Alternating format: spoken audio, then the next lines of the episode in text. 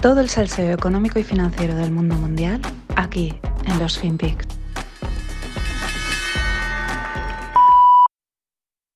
We continue to, to see signs of Russian escalation, including new forces arriving at the Ukrainian border.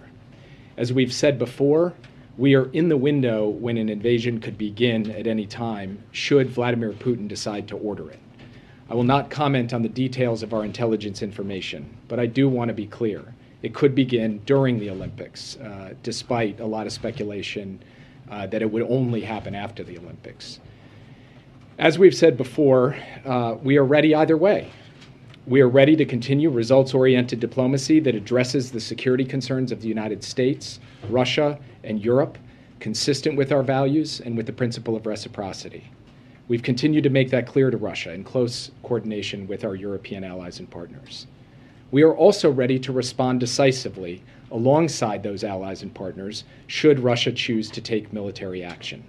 Our response would include severe economic sanctions, with similar packages imposed by the European Union, the United Kingdom, Canada, and other countries.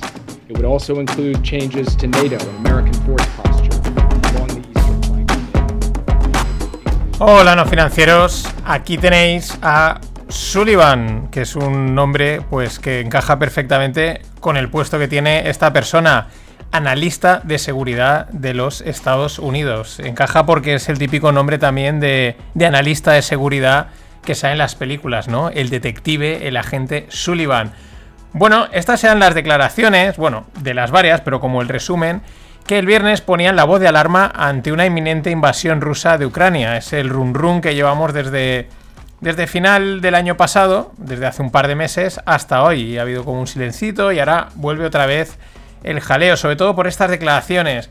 Eh, que daban a entender que la invasión era inminente, que podían hacerlo durante los Juegos Olímpicos de Pekín, pero que ya ellos iban a seguir con el diálogo, mmm, con, con, los valores de Europa, de Estados Unidos, etc. Bueno, muchas informaciones cruzadas, eh, muchos análisis y luego está lo que dice el mercado, así que vamos por parte. Primero, interesante como el analista Sullivan eh, conecta la invasión rusa con los Juegos Olímpicos de invierno en Pekín. Pues podría ser, ¿no? También se comenta que a China le interesa tener a los americanos distraídos en, en, Ucrania, como si Estados Unidos fuese un ejército pequeño, y así mientras ellos preparan Taiwán y que podrían ir los dos conflictos en paralelo. Pero bueno, esto son especulaciones. Eh, Mike Green decía que lo de Taiwán no lo veía muy claro. Eh, por otro lado, como lo que digo, como yo creo que Estados Unidos probablemente podría mantener dos guerras al mismo tiempo y aún le sobraría para una tercera. Es el, uno, el ejército. No sé si es el más, pero probablemente el más potente del mundo. Más cosas. Mm, claro, con estas declaraciones los americanos salían y decían que la, invasión era inminente, inminente y eh, al mismo tiempo salían informaciones de que estaban dando órdenes a todos sus funcionarios y personal que está en Ucrania para eh, abandonar el país en 24, 48 horas. Todo como muy rápido, ¿no? Muy, muy, muy... mucha prisa, ¿no? Claro, con este panorama informativo el mercado se ponía a corregir, aunque ojo, sin llegar a la sangría, a la sangría. Y esto es importante porque en estos casos es importante seguir al mercado. Aquí no suele, aquí no suele engañar, aquí no suele hacer trampas. Eh, cotiza muy bien estas situaciones, digamos, al minuto, ¿no? Porque siempre sabe un pelín más. Eh, no hay tiempo para la especulación o para despistar a los inversores porque no, no da, no da, no da, no da para ninguna trampa. Lo que sabe lo refleja. Y el todopoderoso mercado pues mostraba el viernes durante toda la tarde, eh, porque siempre hablamos del mercado americano, del SP500, pues mostraba un miedo real pero sospechosamente contenido, para lo graves que parecían las informaciones, que parecía que, que, se iban a poner a dar cañonazos enseguida. Y claro, enseguida salieron las contrainformaciones. Eh, ¿Qué decían? Pues que todas las noticias sobre esa inminente invasión rusa venían desde Estados Unidos y el objetivo era desinformar, ¿no? Era la batalla de la información. Y qué interesante, porque el mercado lo sabía, ¿no? Quizás por eso eh, eh, cuadraba, ¿no? Jugaba a que corrijo, pero no corrijo todo lo que debería si realmente fuesen a entrar en guerra con Ucrania. La cosa no está resuelta, la cosa es lo que llevamos diciendo y lo que lleva diciendo la gente que controla esto. La guerra es altamente probable, pero nadie la quiere. O sea, esa es la contradicción. Es altamente probable, pero en realidad nadie, ni siquiera Rusia, el otro día salía también Putin a hablar, no la quieren. Pero ahí están. Claro, con todo este juego de informaciones del viernes, la pregunta es quién miente o cuánto miente. Si los americanos filtrando información falsa para ver si los otros cometen un error o si los rusos están desmintiendo a los americanos y los, son realmente los americanos los que dicen la verdad. Eh, los ucranianos, Zelensky, pues fin de semana de reuniones, todos para arriba, ¿no? El, Scholz en breve va, creo que es a Rusia o a Ucrania, a reunirse con uno de los dos. Eh, Macron por aquí, Biden, llamadas. A Pedro, a Pedro no le llaman. Eh, Zelensky, el ucraniano, pues que ellos quieren seguir con la diplomacia, buscan la paz, etcétera. Mm, mientras, pues imágenes, siguen llegando imágenes del ejército ruso desplegándose que no paran de llegar, o sea, de no, los convoys, los helicópteros, y aparte llama la atención porque tampoco parece que hagan mucho esfuerzo en ocultarse. Es verdad que tal despliegue es difícil de ocultar, ¿no? Pero se veían unos vídeos de gente haciéndose fotos con los tanques y tal, como, mira, pues, mm, no sé, mm, como... Como que no parece tan serio como a lo mejor realmente es. Ese es el juego, ¿no? Lo cual también podría llevarnos a pensar que todo es una maniobra de pura presión. Que ellos han movido todos los tanques, toda la maquinaria, para presionar, para que parece que van en serio, pero en realidad no quieren. Que alguien diría, oye, todo ese despliegue para esto, pues hombre, con lo que se juega en Rusia, eh, pues mm, cuadra, ¿no? O sea, yo creo que está apagado. Al mismo tiempo, eh, Ucrania dice que, mm, que ellos quieren seguir intentando entrar en la OTAN. O sea, quieres la paz, pero al mismo tiempo el problema es que tú quieres entrar en la OTAN y dicen, sí, pero nosotros vamos a seguir queriendo entrar en la OTAN. Y entonces Rusia dirá, no, si ellos entran en la OTAN, nosotros vamos a la guerra. En fin, esto es un juego mm, pues de dimes y diretes, de tira y afloja, que no para. Pero es que para colmo, con todo este jaleo informativo, eh, llega Rusia y levanta restricciones de transporte en el mar de Azov, que es un mar que está ahí pegado al mar negro, ¿no? Mm, sí, al mar negro. Eh, bueno, sí, el mar que está ahí, que ahora me estoy confundiendo de mares. Pero bueno, el que está ahí en medio. El tema es que a un lado del mar de Azov está Ucrania y al otro lado está Rusia. Y ahora coges y en teoría estás en guerra y levantas restricciones para que el transporte se mueva por ahí. A una guerra, esto tampoco cuadra demasiado. Pero repito, todo esto, el mercado, el SP500, lo cotizó perfectamente el viernes. Corrigió, corrigió, pero luego salvó el límite algo de miedo, pero sin, pero sin pasarse. Ahí es donde hay que estar atento.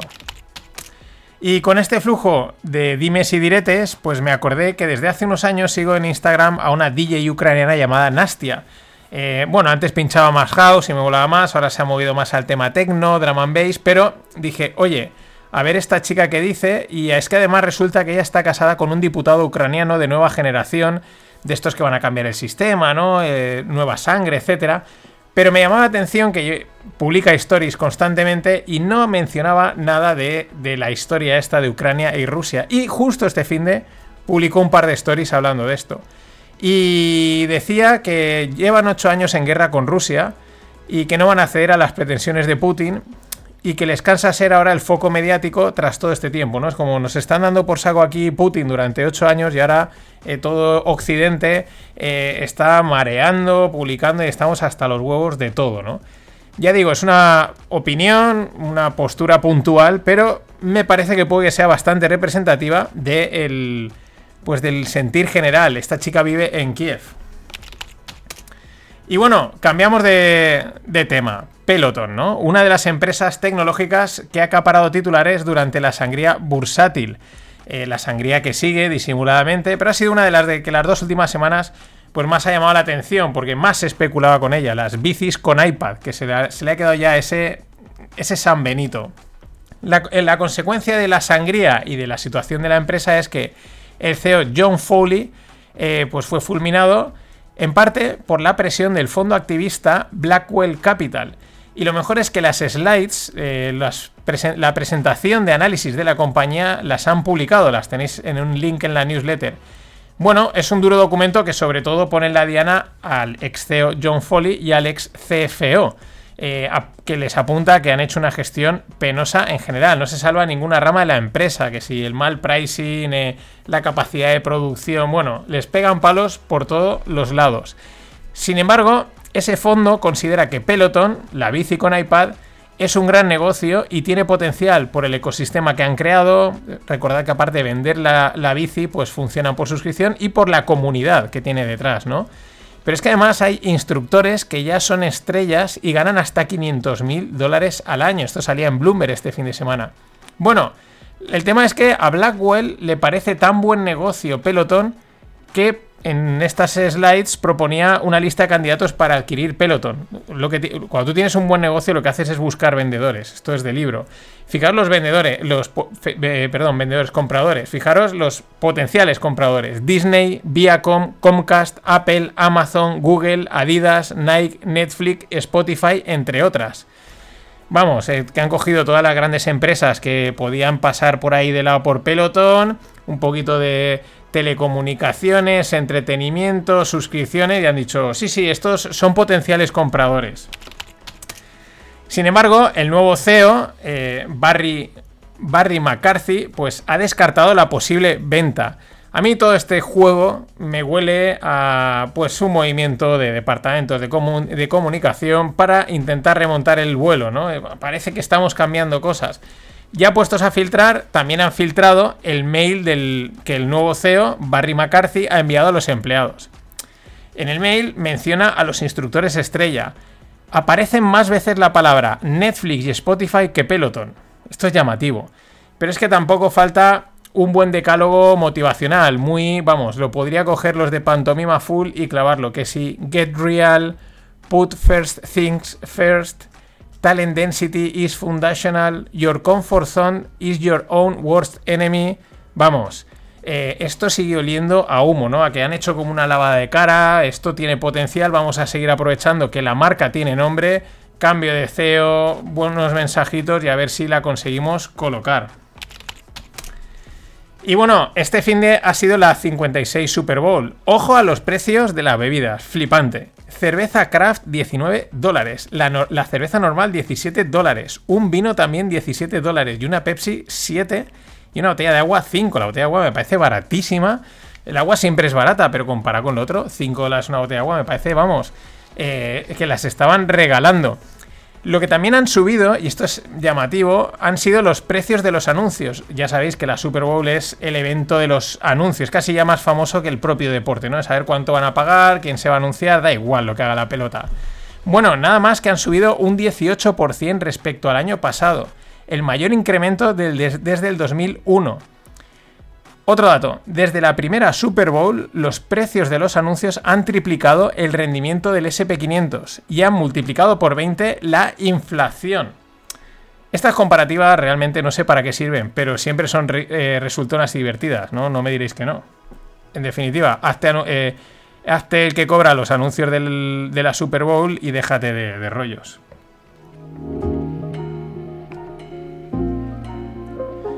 Y bueno, tenéis disponible el Rogle 25 en el canal Rogle con el gran Javier Arres, criptoarte y NFTs, que mola un montón. Vamos con el mundo tequi, al vuelo.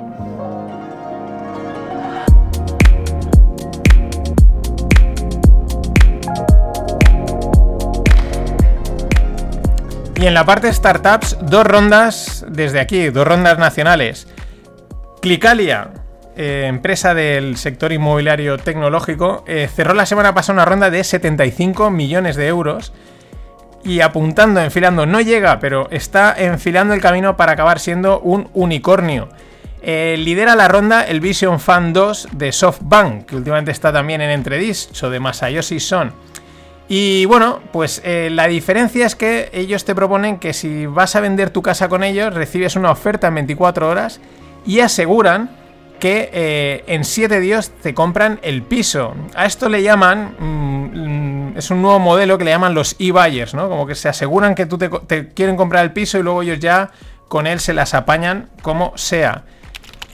Y la segunda ronda es para Rosita Longevity, desde aquí de, Valencia, que cierra una ronda de, de 2,4 millones para lanzarse a Estados Unidos. Eh, Rosita Longevity pues es una aplicación y servicios para alargar pues, la longevidad, la calidad de vida de la gente mayor. Y ahora lo que quieren es meterse en Florida, porque ya sabéis que el estado de americano de allá, de Florida, es el, pues el estado de los jubilados, donde van todos allí a retirarse. Y claro, es como el nicho perfecto para, para intentarlo. Eh, acordaros, en el Rogle 19 tuve a Clara Porta, que es la fundadora, junto con Juan Cartagena, de Rosita Longevity. Y el ejemplo de despliegue mediático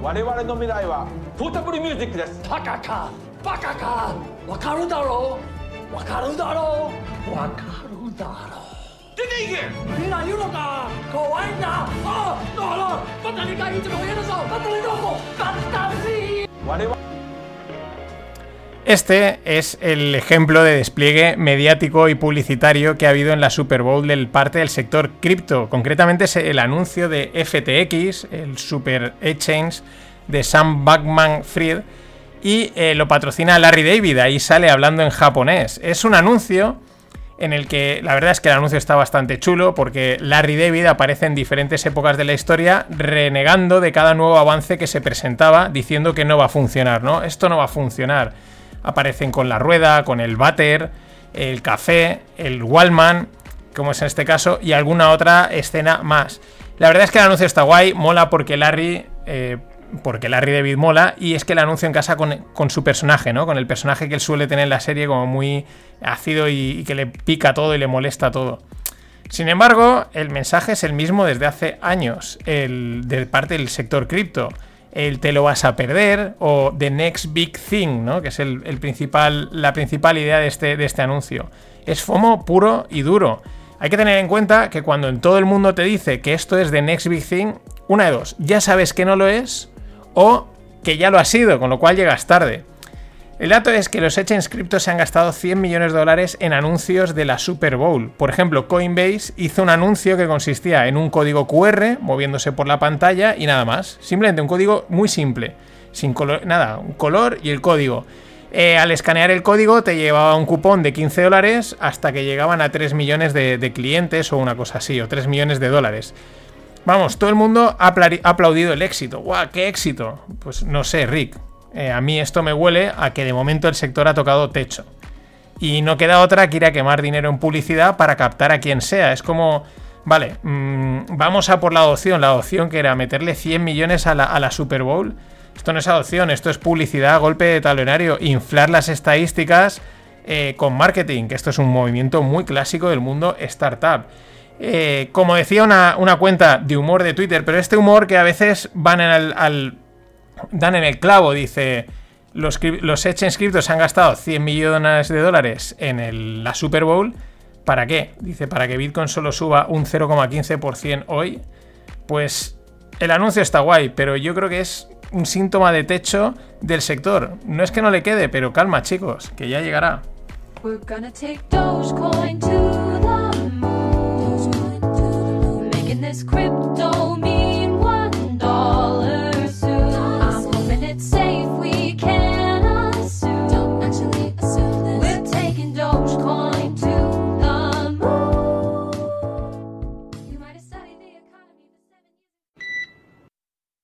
Individuals are trying to blockade our economy, our democracy, and our fellow citizens' daily lives. It has to stop.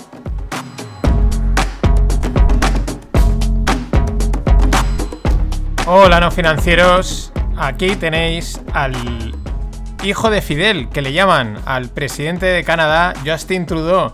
El mote, el mote del hijo de Fidel, viene de una teoría conspiranoica según la cual eh, sería hijo secreto de Fidel. Ahí hay unas fotos que se parece, etc. Y bueno, pues están retomando el mote porque, claro, mm, se le están poniendo las cosas contra las cuerdas con el convoy este del Freedom de los, de los camioneros. Le tienen totalmente acorralado. Hay vídeos de todo el país movilizándose. Bueno, una auténtica locura. Eh, tanto que este discurso que os he puesto es de la semana pasada. Muy interesante, dice, individuos están bloqueando nuestra economía, nuestra democracia y la vida de nuestros ciudadanos. Mucho ojo a este discurso de uno de los cachorros guapos, de los bonitos, de los cara bonitas del World Economic Forum. Eh, porque estas breves palabras, ahora las voy a analizar, tienen ese tinte tenebroso y sutil del amigo Klaus Schwab. Esta gente del no tendrás nada y serás feliz. Pero vamos a desmenuzarlas una a una, ¿no? Porque cuando vas al detallito dices, ¡buah! Es, de, es, que, es que estáis en la onda, ¿no? Eh, dice individuos, el enemigo de los camaradas globalistas. Claro que sí, la culpa, el problema es siempre del individuo y la solución es de la comunidad. mensaje es fino, ¿eh? Es fino, pero es que siempre es igual. El individuo es el que tiene la culpa, la comunidad, el grupo, no. Ya sabéis por dónde van los tiros. Dice, bloquean nuestra economía. Esto lo dicen los precursores de los confinamientos, los cierres y las restricciones. Claro, cuando tú lo haces no pasa nada, por el bien común. Cuando lo hace un montón de individuos coordinados, ese no es el bien común y entonces sí que están bloqueando la economía. Es que es para cagarse. Y otro detalle, la palabra nuestra, ¿no? Nuestra economía, que suena a la de todos, pero conociendo a esta tropa eh, sabemos que no, que es la suya, eh, su nuestra, la de, la de Trudeau y toda, y toda la tropa, ¿no? todos los que van con él y las réplicas que hay en otros países. De la misma forma dice nuestra democracia, nuestros ciudadanos. Esto es exactamente lo mismo, es que destila un tufo a la democracia y los ciudadanos que ellos deciden, ¿no? Porque al final Mm, es, esto es, sí, sí, eh, todo va muy bien cuando es de lo mío, cuando es del otro, cuando realmente hay libertad, no. son así los, los, cachorros guapos, los cachorros bonitos del World Economic Forum. Eh, yo de verdad voy a abrir una plataforma para recuperar a los presidentes feos. Eh. Esto es un típico bajito, calvo y cosas así. porque esos son los buenos.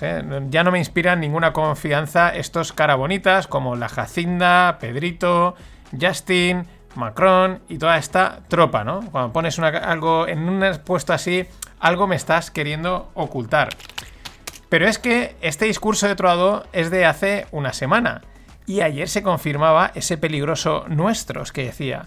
El gobierno de Justin está tan acorralado que invocaba el Emergencies Act para frenar las protestas de los camioneros. El Emergency Act este es una especie de War Act, que es como una norma de excepción contra una situación muy, muy, muy, muy, muy, muy excepcional.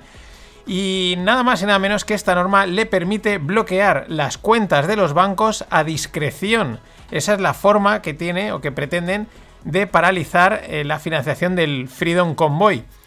Eh, no solo directamente, sino de cualquier persona que puedan considerar que esté apoyándolos o fomentándolos o lo que sea. Vamos, paradojas de la vida.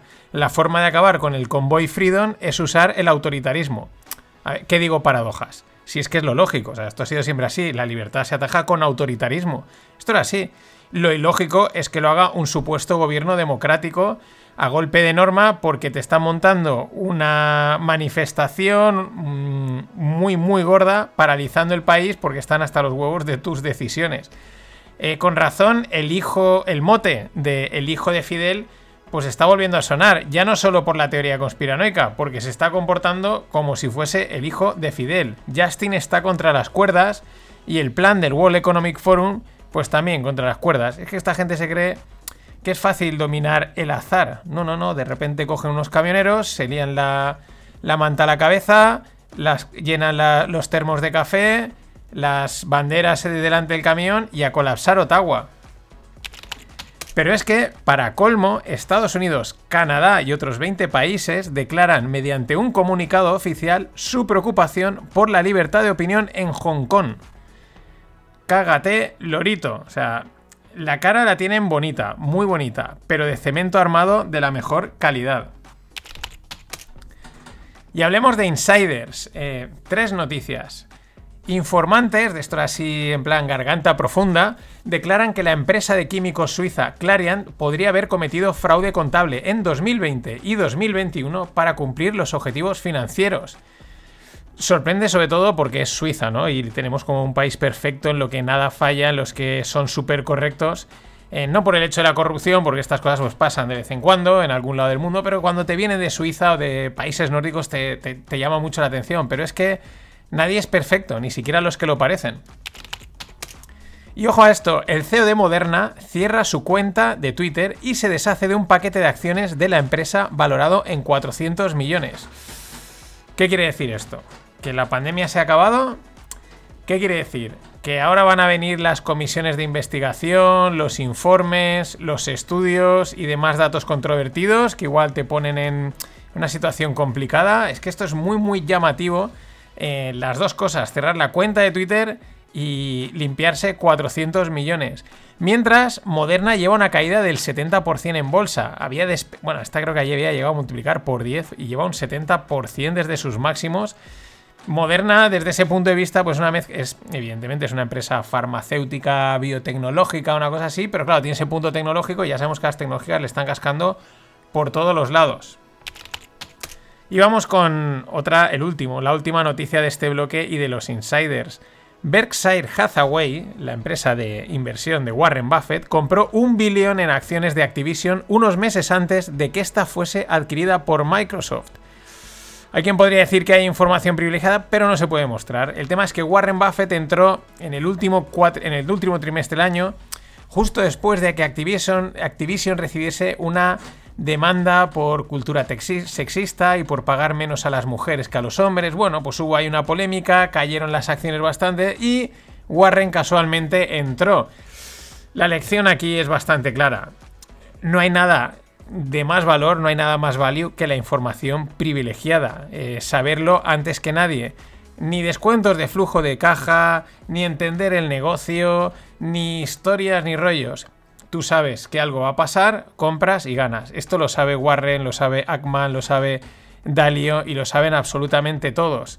Pues a veces intentar replicar a esta gente es realmente absurdo. La información también es value como y aquí viene perfecto recordar la, escena que os ponía también la semana pasada. What have I told you since the first day you stepped into my office? There are three ways to make a living in this business. Be smarter, or cheat. No, I don't cheat. And although I like to think we have some pretty smart people in this building, it sure is a hell of a lot easier to just be first. sell it all today.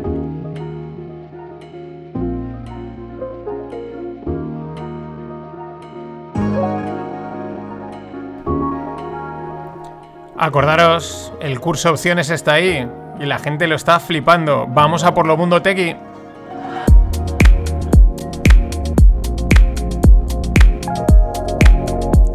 He dicho lo mundo, pero no sé en qué estaba pensando. A por el mundo tequi.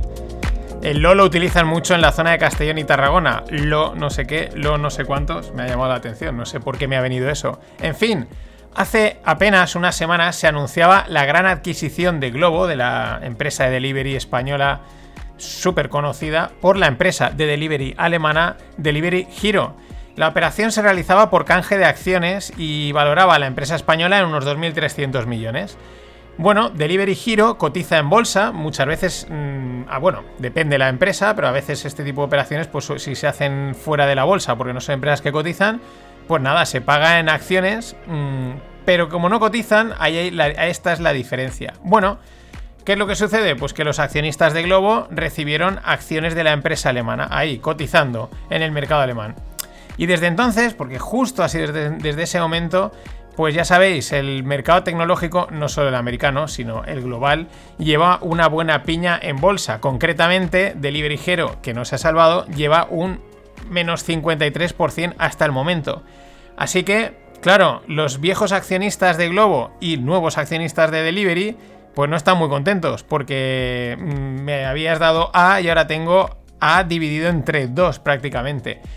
Dicen, comentan la gente especializada en este tipo de acuerdos, que para lo grande que era el acuerdo y los importantes despachos que están involucrados, pues que este es un error no haber introducido ningún tipo de cobertura en esta operación, una cobertura respecto al valor, una clásica cobertura del mercado.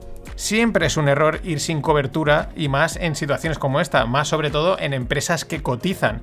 Es que es de, vamos, a los que estamos llevado mucho tiempo viendo los mercados, pues es como de libro, pero ¿qué estáis pensando? Igual ha sido una imprudencia, o falta de profesionalidad, o nos ahorramos las comisiones de la cobertura, o quizás la clásica frase de estamos en la cima del mundo, esto no puede caer. Y ayer comentaba la inversión publicitaria del sector cripto en la Super Bowl, una inversión espectacular. Y hoy seguimos con algo parecido, porque si la narrativa es importante, en el sector cripto lo es todavía más, lo llevo comentando mucho tiempo. La adopción y casos prácticos de uso va a su ritmo. Para unos irá lento, para otros irá rápido. Pero al final, la idea, la filosofía cripto, pues busca un cambio bastante sustancial y de calado a nivel financiero, económico, y tampoco puedes esperar que esto pase de la noche a la mañana. Sin embargo, los criptoemprendedores pues consideran que a través del mensaje de la narrativa lo están consiguiendo, que van, que es la forma de, de casi forzarlo, ¿no? Con calzador. Mi tesis es que tiene la confianza minada, es lo que pasa cuando te expones al mercado financiero, mm, que él no tiene piedad y le da igual los rollos.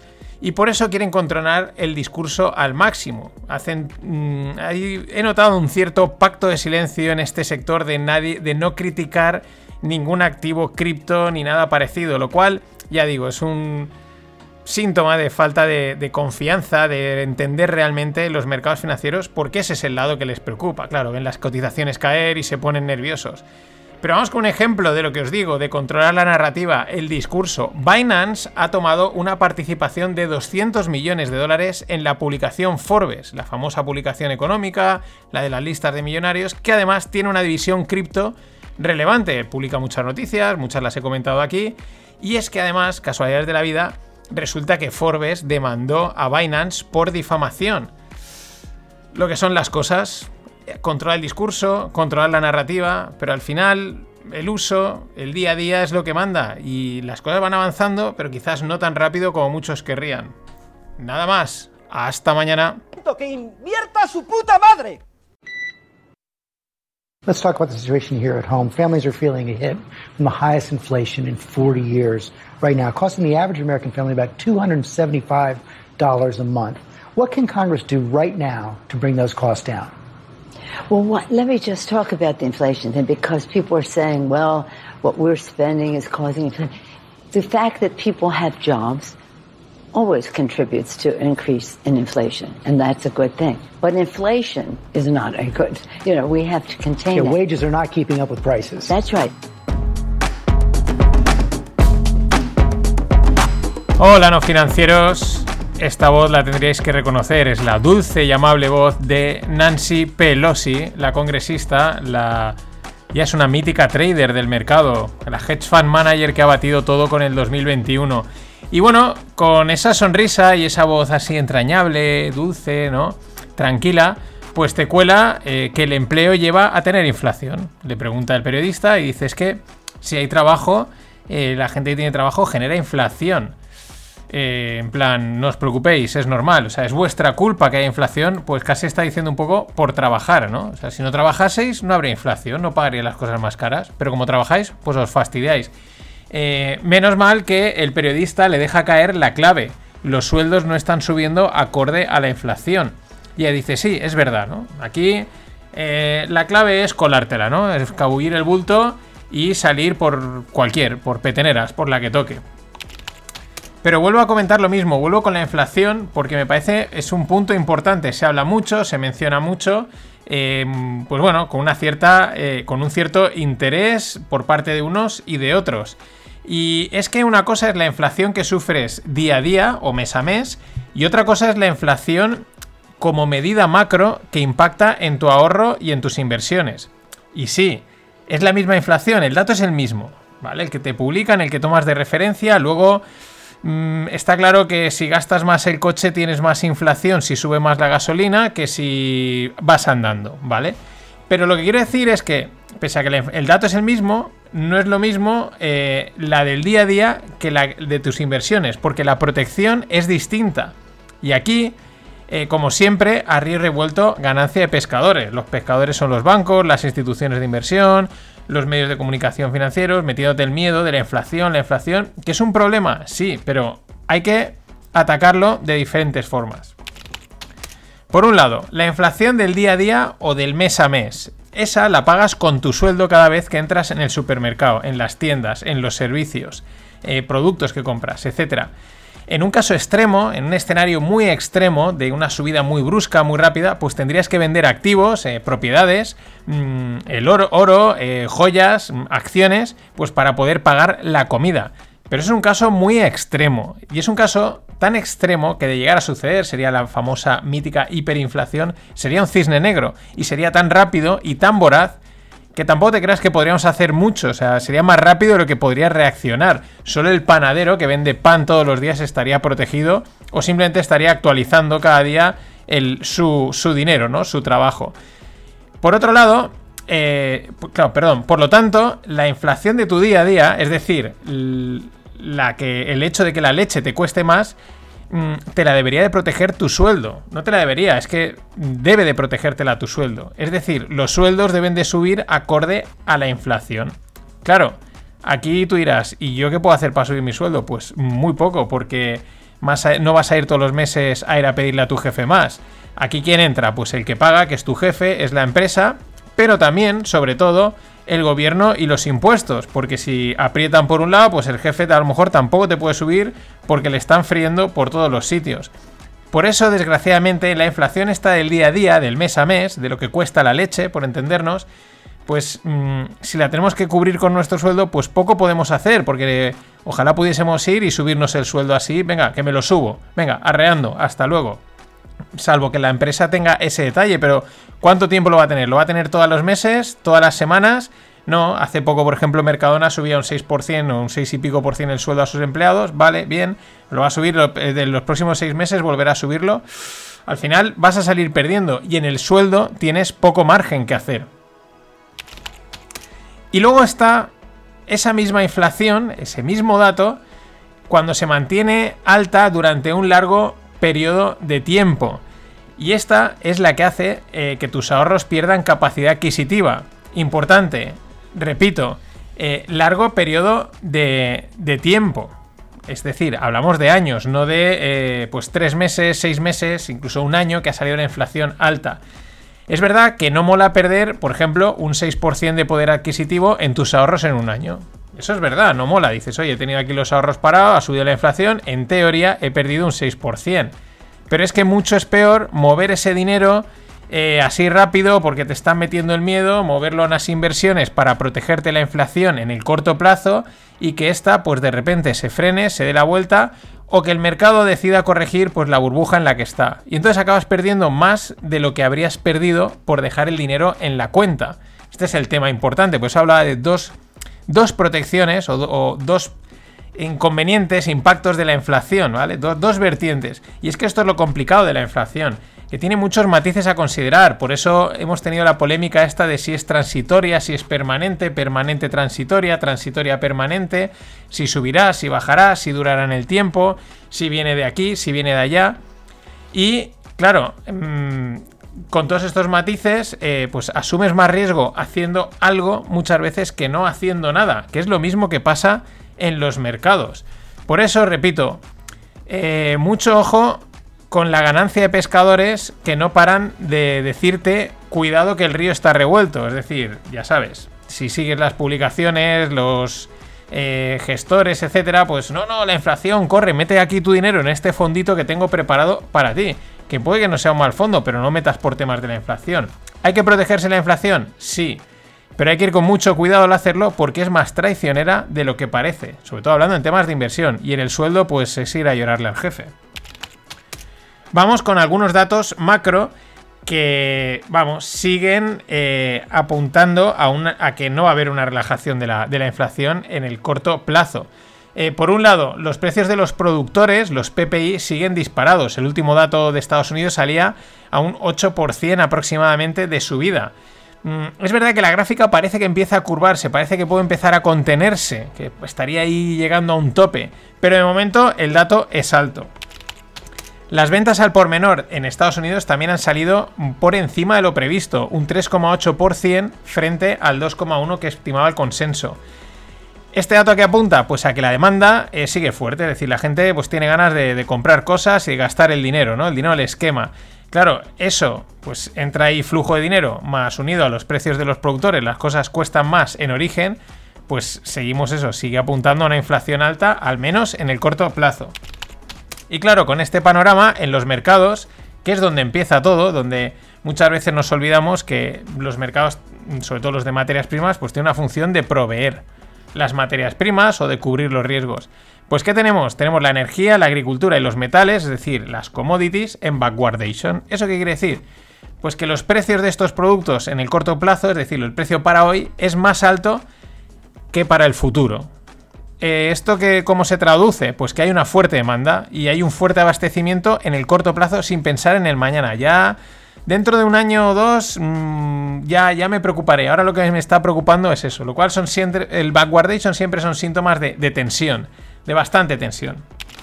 Y claro, con todo este panorama, el mercado donde se reparten los camaramelos, es decir, el mercado de renta fija, el de los bonos, pues no se cree nada de lo que me dice la Fed y lo que dicen unos. ¿Y qué está? Pues apretando con los rendimientos de los instrumentos de renta fija, que llevan una subida espectacular en muy poco espacio de tiempo, que eso es lo que, lo que asusta, ¿no? Esa subida tan tan rápida, recuperando terreno, mmm, apretando, en pocas palabras. Otro ejemplo, los tipos de interés de las hipotecas en Estados Unidos a 30 años llegan al 4%.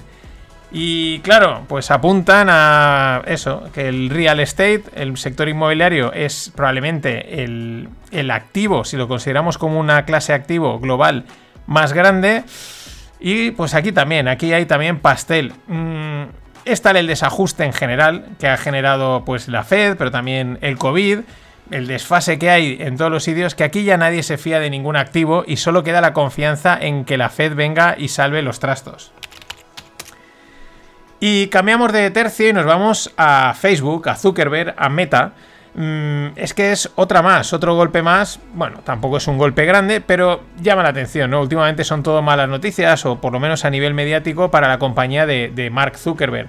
El fiscal general de Texas interpone una demanda contra Meta por la tecnología de reconocimiento facial de Facebook. Hablar de Meta y Facebook ya es un Meta Facebook, podríamos decir. Casi que le voy a llamar así y no me complico. Digo Meta Facebook. Bueno, le piden unas multas millonarias, no, millón no, billonarias, por usar esta tecnología, la tecnología de reconocimiento facial, para almacenar datos biométricos infringiendo la legislación del estado de Texas. Eh, Meta Facebook anunció el pasado noviembre que cancelaba esta tecnología y que procedía a borrar los billones de datos que habían almacenado. Yo no digo que no los hayan borrado, si lo dicen, pues lo habrán hecho, vamos a confiar en ellos. Ahora, seguro que no les ha importado borrarlos porque probablemente la tarea ya estaba hecha. ¿Cuál? Pues entrenar a los algoritmos, que es de esto de lo que funciona, coger fotos y fotos, entrenas algoritmo y una vez tienes el algoritmo entrenado, pues a funcionar. Igual, no lo sé, hasta ahí no llego, pues igual ya los datos, las fotitos les dan igual, si esto ya, esto ya está en marcha. Y aunque todo parecen palos para Mark, en los últimos años a todas las grandes, Microsoft, Google, Amazon, también les han caído sus correspondientes demandas por utilizar fotos para entrenar las tecnologías de reconocimiento facial. Claro, aquí me surgen varias cuestiones con este tema de la tecnología y la legislación. La pregunta es, ¿cuánto han avanzado y crecido estas empresas de Internet por la ausencia de regulación? ¿Cuánto crecimiento les va a impedir eh, que el Estado se haya puesto las pilas en temas de regulación y privacidad de datos, ¿no? Crecimiento futuro, ahora el Estado está muy serio con todos estos temas, datos, privacidad, empiezan a meter cortafuegos, normas y tal, y esto ya no es tan libre como pensábamos. Es verdad que eh, hay que tener en cuenta que echa la ley, echa la trampa, ¿no? Ellos pueden entrenar el algoritmo dos meses, luego decir, uy, lo siento, perdón, lo borramos todo, pero el objetivo lo hemos conseguido. Otra pregunta, ¿Tanto nos perjudica que estas empresas desarrollen estas tecnologías? Pensando desde el punto de vista del usuario. Si luego también somos los beneficiados. A ver, está claro que ellos siempre ganan más, pero si al final vamos a usar la cara como elemento de reconocimiento, mm, pues no será mejor que funcione perfectamente. Hay algo de win-win aquí, ¿no? Es como las cookies y la publicidad. Vale, es molesta, pero al final prefiero que me muestres publicidad que a mí me mola que que me muestres cualquier otra cosa, ¿no? Esto va un poco en lo mismo. Y quizás la regulación aquí mete la patita para protegernos, pero quizás nos está fastidiando un poco más o nos hace las cosas más complicadas cuando vamos a acabar en el mismo punto. En fin, cuando nos alejamos de los bits y de las aplicaciones y todas estas cosas, pues surgen preguntas complicadas en torno a la tecnología y su impacto que, oye, ¿por qué no abordarlas?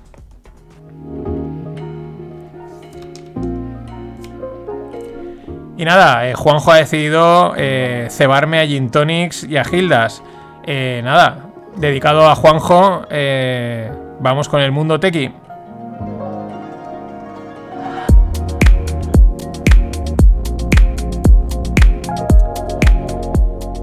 Y bueno, hoy pues no he encontrado nada interesante de startups. He dicho el mundo tequi, pero la parte de startups, la verdad, mm, no me ha parecido nada, no he encontrado ninguna noticia. A ver si mañana aparece algo de comentar y si no, pues también, no vamos a hablar por hablar, ¿no? O sí, yo qué sé. Así que vamos con lo cripto. Bueno, el gobernador de Colorado, vamos con varias noticias Bitcoin, todas relacionadas con Bitcoin. El gobernador de Colorado anuncia que el Estado empezará a aceptar el pago de impuestos en Bitcoin. Bueno, los políticos siempre eh, lo ponen todo muy fácil para aumentar la recaudación, eso está claro. Y al final ellos dirán, págame lo que quieras con tal de sacarte hasta los cuartos. La pregunta, surgen preguntas. ¿Para qué pagar impuestos con un activo que dicen está programado para subir tu moon? Es como, ¿para qué gastarlo, no? Pero el tema es que muchas de estas maniobras pues son más mediáticas que maniobras de adopción, aunque puedan favorecer la adopción. Y también es verdad que el impacto cada vez es menor. Esto cuando lo dijo el de Miami o algún otro era como, ¡buah, tal! Y ahora, va bien, venga, venga, vale, sí, seguimos. Fidelity, la firma de inversiones, ha lanzado el primer ETP de Bitcoin en Europa. Es un, el ETP es una versión de ETF, Exchange Traded Product, y sí, será de Bitcoin físico, estará listado en la bolsa alemana y en la Suiza en las próximas semanas. Mm, es un ETF, ETF entre comillas físico y va a tener una comisión del 0,75% anual. A ver, estos productos son para profesionales, porque un retail directamente se puede ahorrar ese 0,75% anual, especialmente con las criptos y con Bitcoin. Lo compras, lo metes en un cold, en un cold wallet, en un pen y te ahorras las comisiones. Está totalmente pensado para los profesionales y bueno, pues porque estos lo meterán en sus folletos y quedará muy guay y muy bonito. Mm, y veremos, porque es verdad que los ETFs que lanzaron en Estados Unidos, pues de momento han sido un pinche. No se ha, no se ha vuelto a hablar mucho de ellos. Y otra de narrativas, ¿no? Porque esto es que es exagerado. ConocoPhillips, que es una gran empresa de, energía, vende su gas restante a mineros de Bitcoin. Eh, claro, enseguida salió a decir, veis, esto tiene una utilidad, bla, bla, bla, bla, bla. Vale. La compañía Conoco, eh, por un lado, te dice que tiene un proyecto piloto en Bitcoin.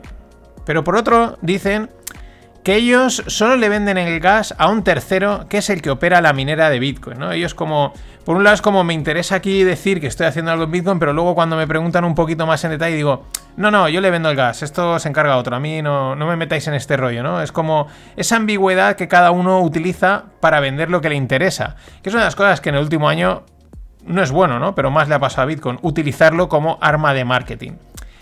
Por otro lado, es verdad que está muy bien reutilizar la energía excedente, pues para cualquier cosa que sirva. En este caso, pues oye, sobra el gas, pues lo revendes y le sacas una rentabilidad. Pero también es verdad que va ligado al precio de Bitcoin, que es el que marca la rentabilidad. Y volvemos a lo de siempre, con tanta volatilidad y manipulación, pues como para fiarse.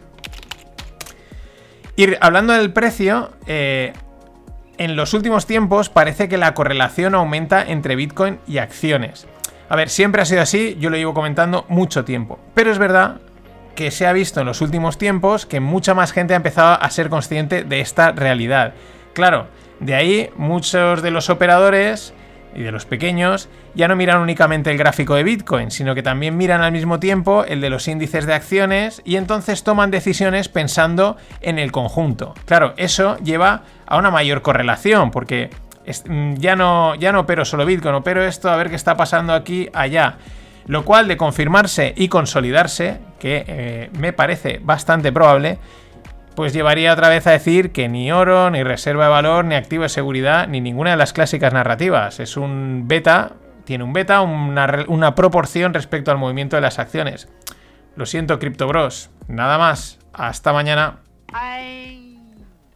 Always look on the bright side of life.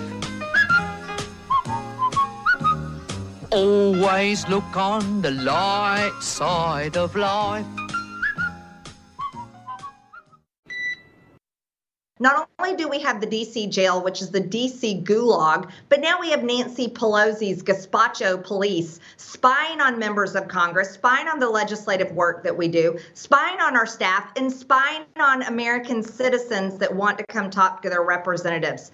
This government has turned into something it was never meant to be, and it's time to make it end.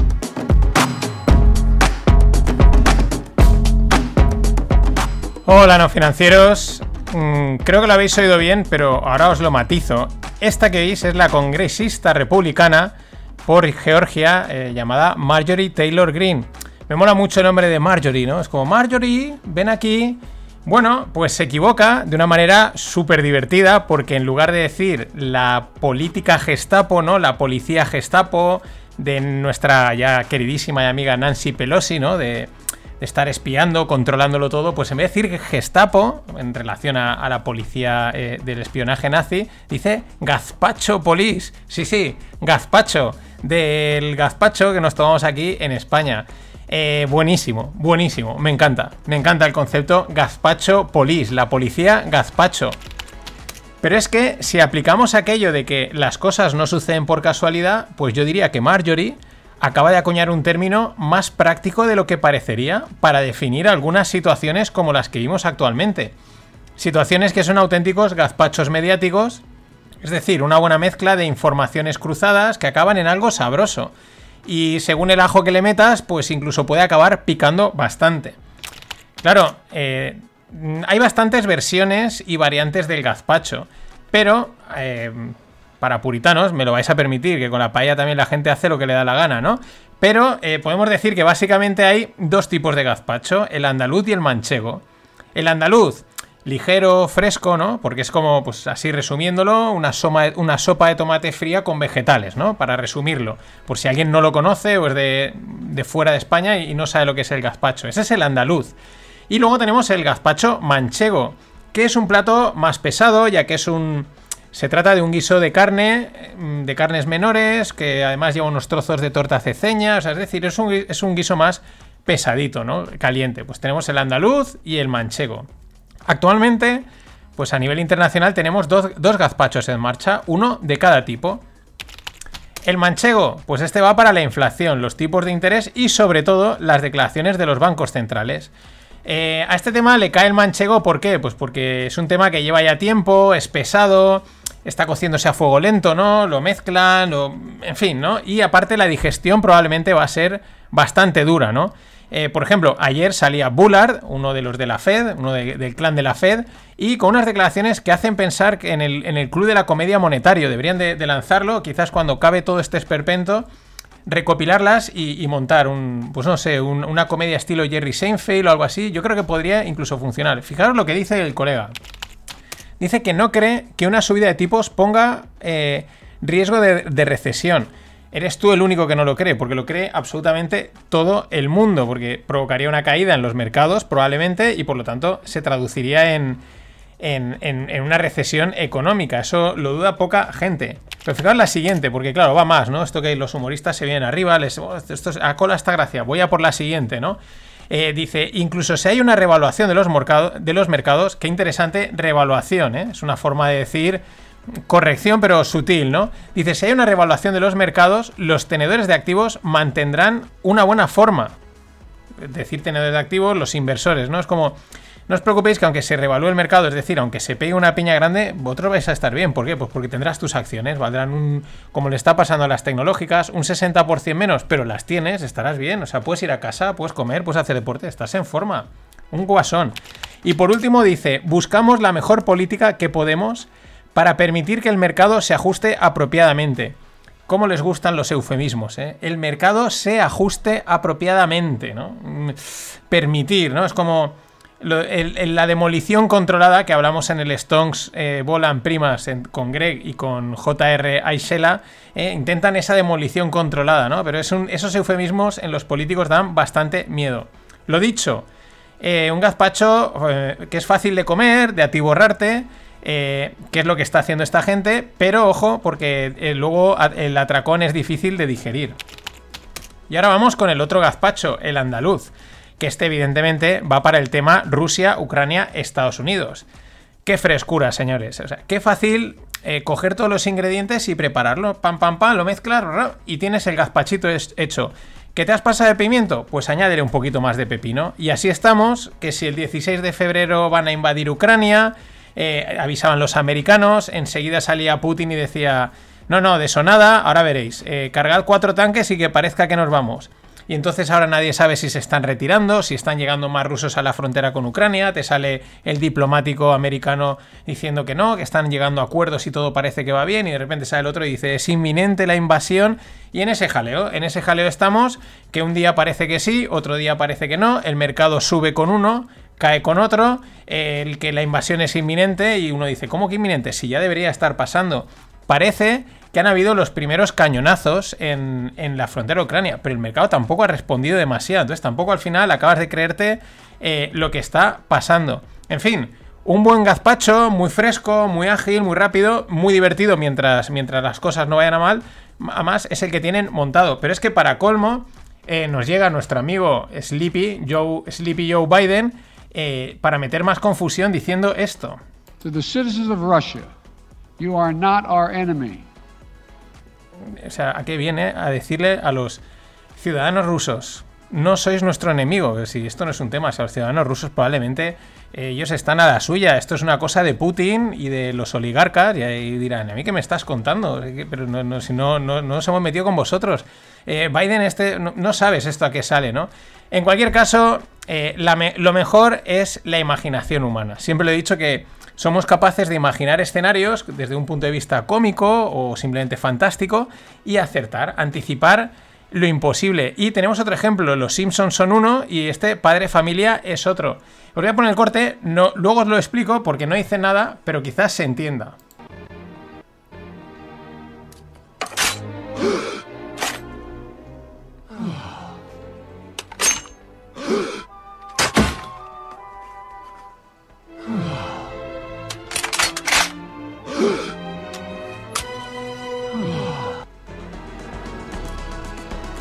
¿Qué es lo que pasa en este corte? Sale Putin y salen pues uno de los personajes y entonces saca una pistola que es la que se oye, ¿no? Como que la carga y todos se asustan y de repente es un mechero. Y de repente y entonces de repente saca otra cosa que parece un arma y de repente la utiliza para colgar una en la corbata, ¿no? Y es que lo clava perfectamente, es cuidado que voy. Susto, para atrás, susto, para atrás, impresionante.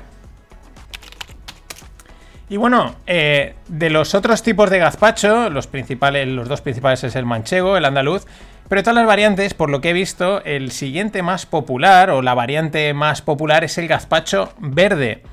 Eh, claro, también tenemos de ese, también tenemos de ese en el panorama mediático y ya te puedes imaginar por dónde van los tiros, que si el clima, que los criterios SG, etcétera, ¿no? El rollito Greta Thunberg y los del World Economic Forum. A ver, este castillo en naipes que han montado eh, y se les está derrumbando a una velocidad de vértigo. Por ejemplo, tenemos que Francia va a construir 14 reactores nucleares para 2035.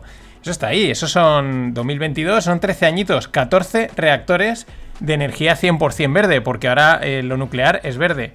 Aquí a favor bancamos toda la energía que sea barata y ya luego pues con la evolución veremos cómo que sea de menos residuos, pero mm, que no nos cueste dinero, las cosas como son, pues al final ir para volver, que es lo que están haciendo.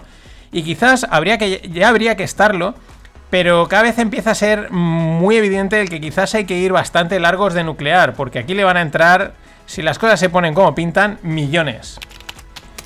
Y cuidado con este estudio de la de la Academia Nacional de Ciencias, que además está comisionado por el Departamento de Agricultura de los Estados Unidos. Sí, sí, seguimos en el gazpacho verde. El estudio encuentra que el etanol creado a partir de maíz puede ser un mayor contribuidor al cambio climático que la propia gasolina en sí. Y es que este etanol se mezcla con la gasolina y se vende en las estaciones de servicio de Estados Unidos. Pues la típica mezcla pues para sacar más, más, más, gasolina, ¿no? y vender más. Y dice el doctor Tyler Lark dentro del, artículo que el etanol de maíz no es climate friendly. Váyatela. Madre mía, cómo debe de estar la tropita de Greta and Company. Es que últimamente son también, no sé, se están empezando a llevar más palos que Mark Zuckerberg. Lo curioso, lo que llama la atención de este tipo de informaciones es que están empezando a salir por goteo, muy poquito a poquito, pero en medios oficiales, porque esta concretamente que os comento sale en Reuters, que es un, supermedio a nivel mundial. Lo cual quiere decir que por alguna razón están pivotando el discurso sutilmente. Mm, vamos, que el gazpacho les ha salido demasiado verde y no gusta. Y hablaba de ir para volver. Hace unos días eh, os traía el ejemplo de que Berkshire Hathaway, que es la empresa de, el que cotiza de Warren Buffett, ya ganaba en bolsa lo mismo que ARK, el de Cathy Wood, que había ido hasta las nubes para volver al mismo sitio. Al mismo tiempo, a Cathy Wood le había pasado lo mismo con el Nasdaq, o sea, mm, iba para arriba para luego llegar al mismo sitio que el índice tecnológico. Bien, pues hoy en otro episodio de Ir para volver al mismo sitio, o también llamado Cuidado con lo que sube muy rápido en bolsa y está de moda, eh, tenemos Zoom Video versus eh, Hoteles Hilton. Una imagen vale más que mil palabras, la tenéis en la newsletter, ¿no? Pero todas las ganancias de la pandemia han volado en Zoom. Despegó como un cohete de los 100 a los 500 dólares en apenas eh, seis meses, es que era la esto es que había cambiado todo, todo el mundo iba a gastar Zoom para todo, el cambio en el modelo laboral, todas estas narrativas, ¿no? Vamos, bla, bla, bla, a tomar por saco. Ya está otra vez en los 140 dólares, nada, un poquitín por encima de antes de que empezase la pandemia. Al mismo nivel que los hoteles. Los hoteles Hilton, que todo el turismo ya sabemos en la situación en la que está, con un brete de, mm, de si esto va a ir para arriba, va a ir para abajo, en fin que el sentido común y la vista de largo plazo no hay que perderlos nunca en los mercados.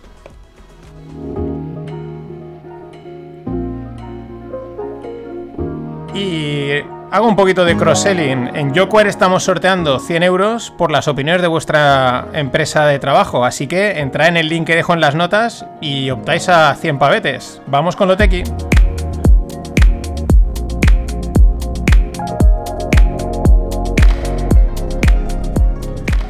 Y hoy toca una startup finlandesa, Relex Solutions, que se planta en una valoración de 5 billions al cerrar una ronda de 500 millones. El dinero, el dinero fluye a mansalva por todos los lados. Esto sería como medio de cacornio. Normalmente está el unicornio, mil millones, el de cacornio, 10.000 millones. Pues la mitad, medio de cacornio, póngame la mitad. Bueno, llama la atención porque es una startup que ayuda a las empresas a evitar el desperdicio de alimentos y a solucionar problemas en las cadenas globales de suministro.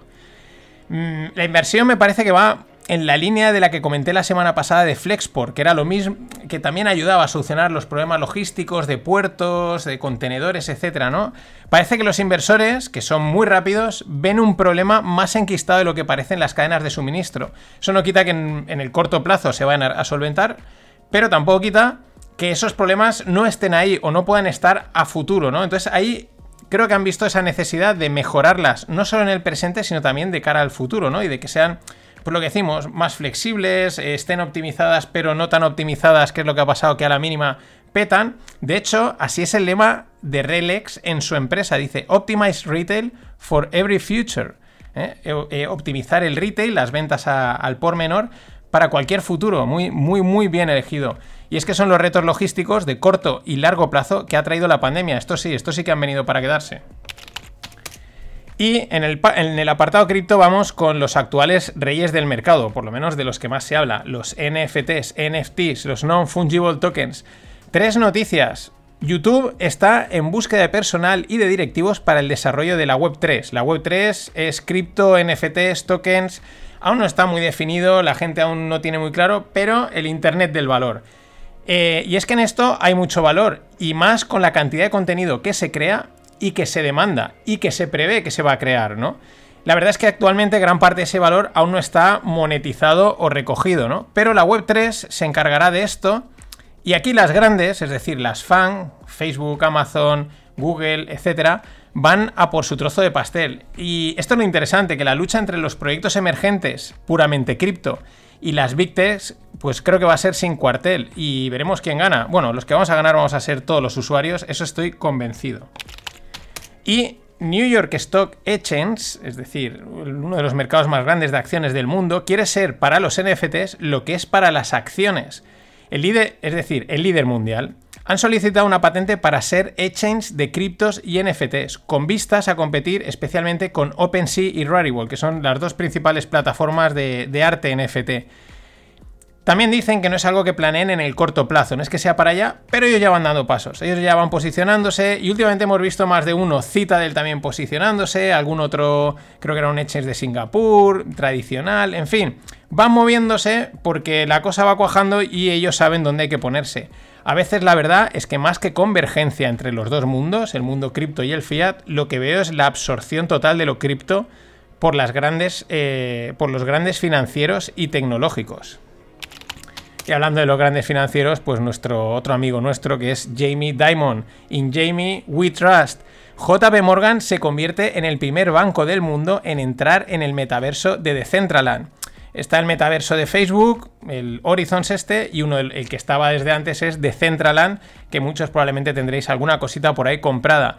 Eh, bueno, Jamie Dimon más de una vez ha dicho que él, esto lo hemos explicado, que él no ve Bitcoin, que las criptos no las ve, pero al mismo tiempo lo decía, si hay dinero, nosotros vamos a sacar tajada. Y ahí han plantado, han plantado un stand, un espacio, también muy enfocado a una marca que tienen que es Onyx, que es de custodia de activos, que es lo que al final hacen los bancos. En fin, ya digo, a veces más que convergencia veo la absorción total. Acordaros, repito, eh, podéis optar a ganar 100 euretes si dejáis la opinión de vuestra empresa o ex empresa en el link que os dejo en las notas del episodio con Jockwire. Pasado un buen fin de. Hasta el lunes. Ladies and gentlemen, the weekend.